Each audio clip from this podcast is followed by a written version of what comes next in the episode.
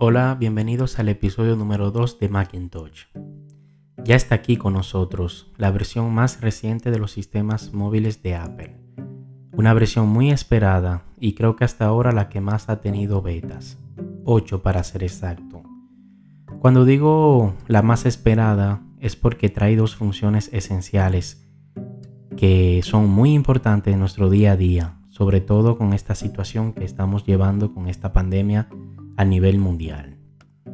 El desbloqueo usando un cubrebocas y poder poner un stop al rastreo bestial que hacen las mayorías de empresas vía sus aplicaciones y sitio web.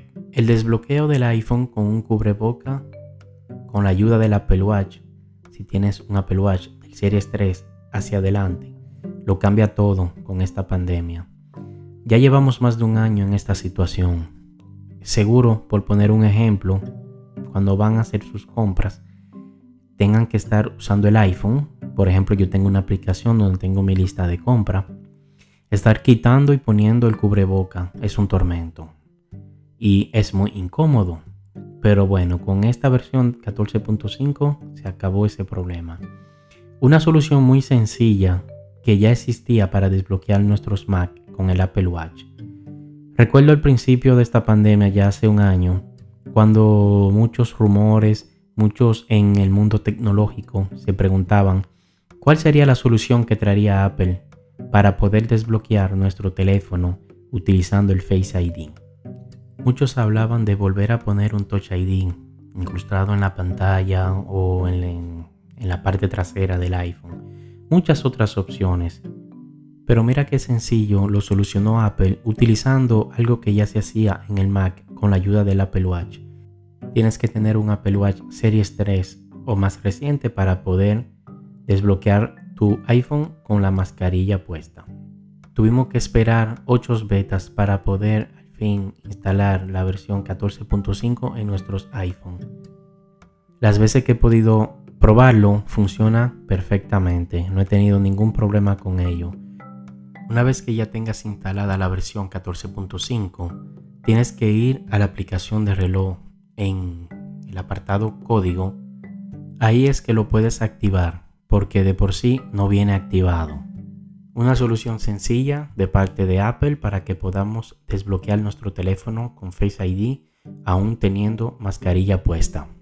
Ahora hablemos un poco de la segunda novedad que trae esta versión, que trata sobre la privacidad y el rastreo. Pues, ¿qué digo sobre eso? Llevamos mucho tiempo dando nuestros datos a empresas que luego venden, como dicen, cuando no pagas por el producto, el producto eres tú. Aplicaciones como Google, Facebook, Instagram son las que más aprovechan de nuestros datos. Yo generalmente no suelo subir datos personales a las redes sociales, pero uno siempre sube dos o tres cositas ahora vas a tener el control de quién te rastrea o no. Esta opción puedes activarla si vas a configuración, vas en privacidad, luego debajo de localización, la segunda que te aparece es rastreo. Eh, creo que está encendido con las aplicaciones que ya antes permitiste que te rastrearan. Puedes desactivarla una a una o la que quieras que te pueda rastrear, que no te importa que tengan tus datos, sino desactivas el primero que te dice permitir solicitar rastreo. Una vez esa opción activada, las aplicaciones te saldrá una notificación solicitando la autorización para rastrearte. Ya de ahí puedes tomar tu decisión si, te, si no te importa o pues si no quieres que te rastreen. Y bueno, eso era lo que tenía que decir sobre ese tema. Me parece muy interesante e importante que podamos llevar el control de quién tiene nuestros datos. Nuestra privacidad es muy importante. Hay personas que le da lo mismo, que las empresas tengan sus datos y lo vendan. Total, se dicen yo no soy una superestrella, ¿qué van a hacer de mí? Pero si te fijas, pues eh, cuando andas buscando algo en internet, en, qué sé yo, una sombrilla, pues casualmente vas a Amazon y te empiezan a salir o en YouTube anuncios de sombrillas. ¿Por qué? Porque ellos juegan y venden esos datos a empresas de publicidad. Google es la mayor empresa de publicidad que hay, donde te ofrece servicios gratuitos, así pueden recolectar eh, datos sobre ti y luego pueden entonces negociar y venderlo. Y bueno, con esta versión 14.5 pues le podemos poner un stop a ese rastreo bestial. Otro punto que me pude fijar con 14.5, los nuevos teclados presentados con las iMac traen una tecla de función o mejor dicho, reemplazan la tecla de función con el símbolo de emojis, donde puedes acceder rápidamente a ello. Pero me fijé en un teclado que tengo ahí de Apple antiguo, que pues si le dejo presionado la tecla función, me sale la opción de los emojis. Curioso. También quiero hablarle antes de terminar este episodio de dos opciones o dos servicios que fueron lanzados en la presentación de Apple la semana pasada. Eh, brevemente, el Apple Card Family lo que permite es gestionar tu familia, los gastos, los créditos agrupados en, dentro del, del grupo familiar, que Apple suele ofrecer mucho ese servicio de unificar y tener todo en familia. Pero me pregunto, ¿para cuándo en otros países? Ya hace unos años que lo lanzaron y solo se ha quedado en Estados Unidos. ¿Por qué ha tardado tanto? No sé, vamos a agregarlo a la carpeta de misterio de Apple. Entiendo que debe ser tal vez un poco lioso negociar con los bancos de diferentes países, al igual que Apple Pay. Aquí en Francia fue lanzado en el 2016. Cuando salió, recuerdo que salió con un solo banco aquí en Francia y hoy está en para no decir en todos los bancos, está el 99% de todas las identidades bancarias de aquí, de este país.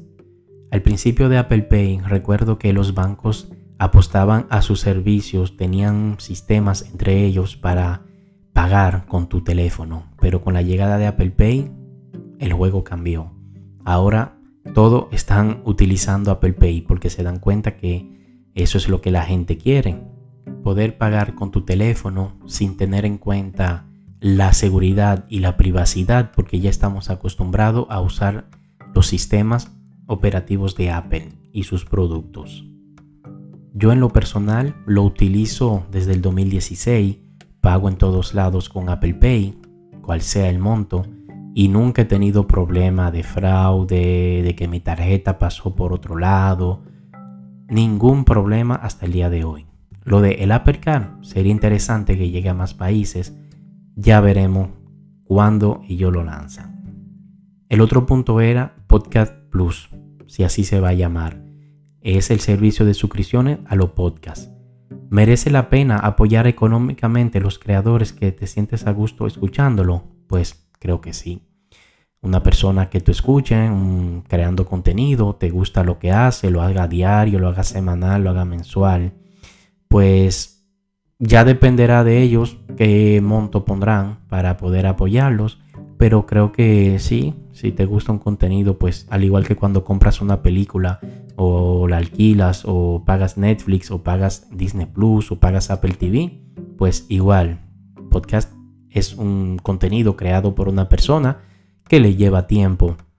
Y bueno, como todo en la vida, siempre hay pro y contra. Muchos dicen que no, que un podcast debería ser gratuito, otros que sí, pues si una persona eh, hace un buen trabajo, pues puedes contribuir con un euro al mes, como digo, ya dependerá del creador eh, poner sus precios. Y hablando de podcast, yo quería también comentar sobre la interfaz de la aplicación de podcast de Apple. Yo he probado distintas aplicaciones para podcast, pero al final volví a la de Apple porque siento que es la que más está integrada en el sistema operativo.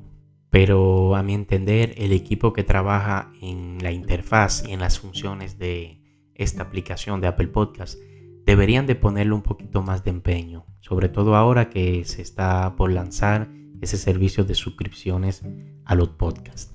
Hay muchas opciones que cada quien encontrará bien o mal, pero sí, hay que trabajar un poquito más en esa aplicación, sobre todo cuando Apple es el precursor cuando hablamos de podcast. Pues nada, hasta aquí este episodio y nos vemos en el próximo. Hasta luego.